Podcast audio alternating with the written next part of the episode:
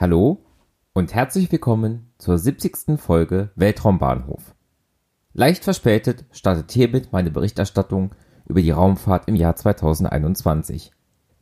Da ich, wie ihr vielleicht wisst, als Lehrer arbeite, ging es bei mir in den letzten Wochen eher um Lernplattformen, Videokonferenzen und Zeugnisnoten als um Raketen, Satelliten und Weltraumbahnhöfe. Aber jetzt hoffe ich, wieder regelmäßiger und vor allem zeitnaher berichten zu können. Nun aber zum Thema. Heute geht es um den Start einer Falcon 9 am 8. Januar 2021. Sie trug den Türksat 5A, einen dreieinhalb Tonnen schweren türkischen Kommunikationssatelliten in Richtung geostationären Orbit. In dieser Umlaufbahn von 35.768 Kilometern Höhe benötigt der Satellit 24 Stunden für einen Erdumlauf so steht der Satellit, von der Erde aus gesehen, fest an einem Punkt am Himmel.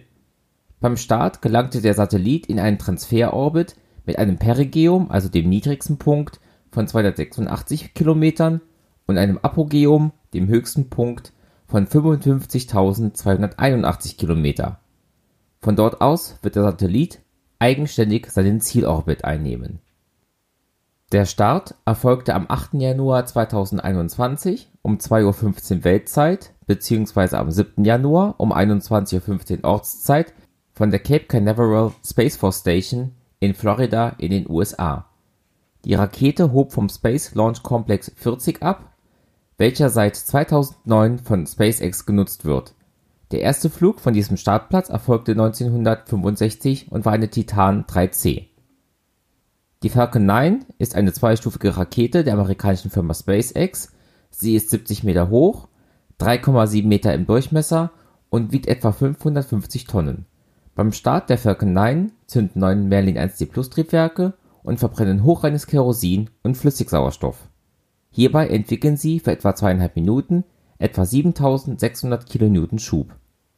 Die erste Stufe mit der Seriennummer B1060 flog hier zum vierten Mal und landete nach dem Start auf der Landeplattform Just Read the Instructions in, im Atlantik. Die zweite Stufe verbrennt im Flug in einem Vakuum angepassten Merlin 1C Plus Triebwerk ebenfalls Kerosin und Sauerstoff und erzeugt etwa 934 kN Schub.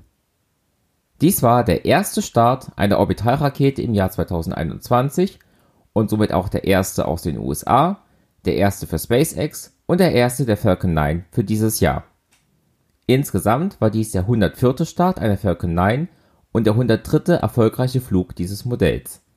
Seit dem letzten Start, der Soyuz STA aus Folge 69, waren 9 Tage, 9 Stunden und 33 Minuten vergangen. Das war's dann für heute.